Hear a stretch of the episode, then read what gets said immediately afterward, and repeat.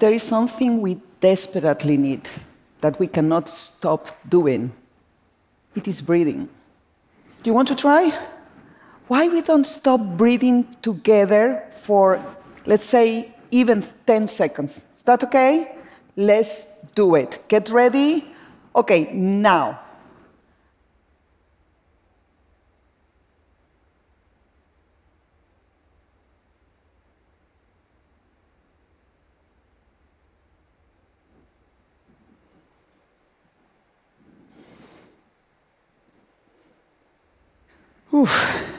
Difficult, isn't it?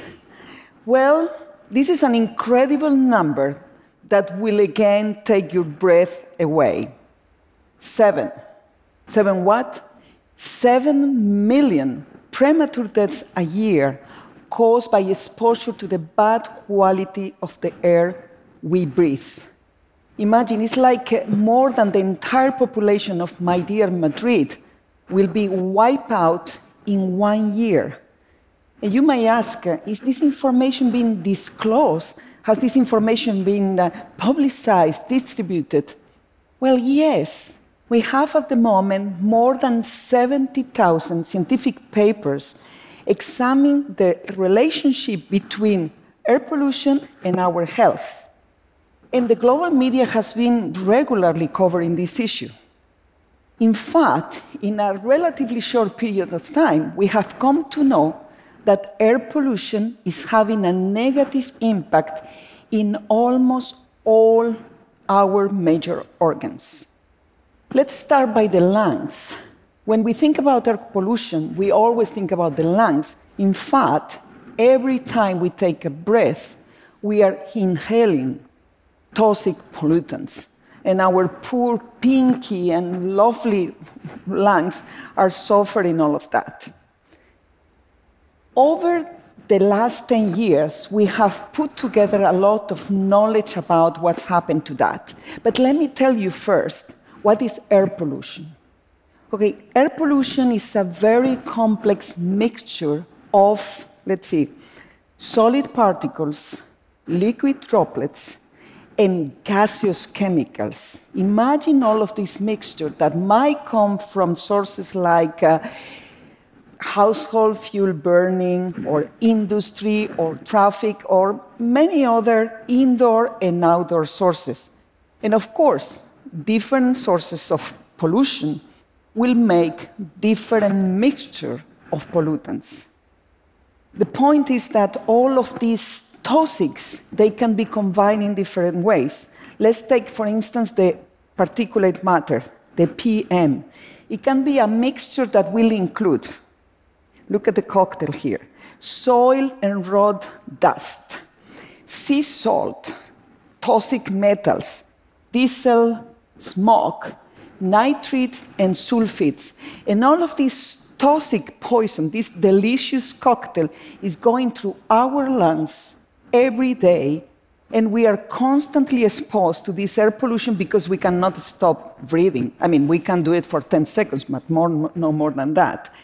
We cannot stop breathing, and in addition, we need every day around approximately 10,000 liters of air. So, we said that we have 7 million deaths caused by air pollution every year. Are we panicking? Are we keeping calm? Are we declaring a national disaster, a global emergency? Well, no. And in fact, I'm asking myself this question every day what is happening? But here is something that maybe will force us to react more quickly. Air pollution is not just affecting our lungs, it's affecting as well our brain. This is our brain beautiful. We all have it, we all need it. Hopefully, we all use it, some more than others. And in the last 10 years of history, the research about the relationship between air pollution and our brain's health has been increased dramatically. So maybe now our brain is going up in smoke. But let me tell you what the evidence, what we know so far about air pollution in our brain. First, there is an emerging body of evidence regarding the potential harmful effects of air pollutants into our central nervous system. But let's go back to the toxic particles. Remember, we left them at the lungs, enjoying life, polluting everything. But now the smallest of them, they can cross into the bloodstream. And from the bloodstream pumped by the heart, they can reach the whole body threatening every organ, including the brain. We used to say that air pollution has no borders, and it's true as well within our bodies, because air pollutants will cross the placental barrier and reach the fetus and altering the cerebral cortex of our children even before they take their first breath. Second, Several studies have suggested that both prenatal and early childhood long term exposure to air pollution will have a negative influence on neurodevelopment, will have lower cognitive test outcomes, and there will be an influence as well, a negative influence in some behavioral disorders like autism and attention deficit eh, eh, hyperactivity disorder. In addition to that, some evidence found that exposing our children and young adults' brains for a long time to particulate matter will be causing some reactions like brain inflamm inflammation, altering the immune response, and as well leading to influence of more protein plaques that are accumulating, and those can increase the risk for diseases like Alzheimer and Parkinson. Ironic, isn't it? We are investing on our children's future. We are sending them to school every day to expand their minds. The society is investing in their education, and yet the air they breathe while waiting for, for the school bus is influencing negatively their, the development of their brain. Let's go to the third. What about adults? According to recent scientific evidence, long term exposure to particulate matter will cause a cognitive decline on study participants as they age. And not only that, if you expose them to long term very fine particulate matter, their brain will age more rapidly and they will have higher odds of having small, silent strokes.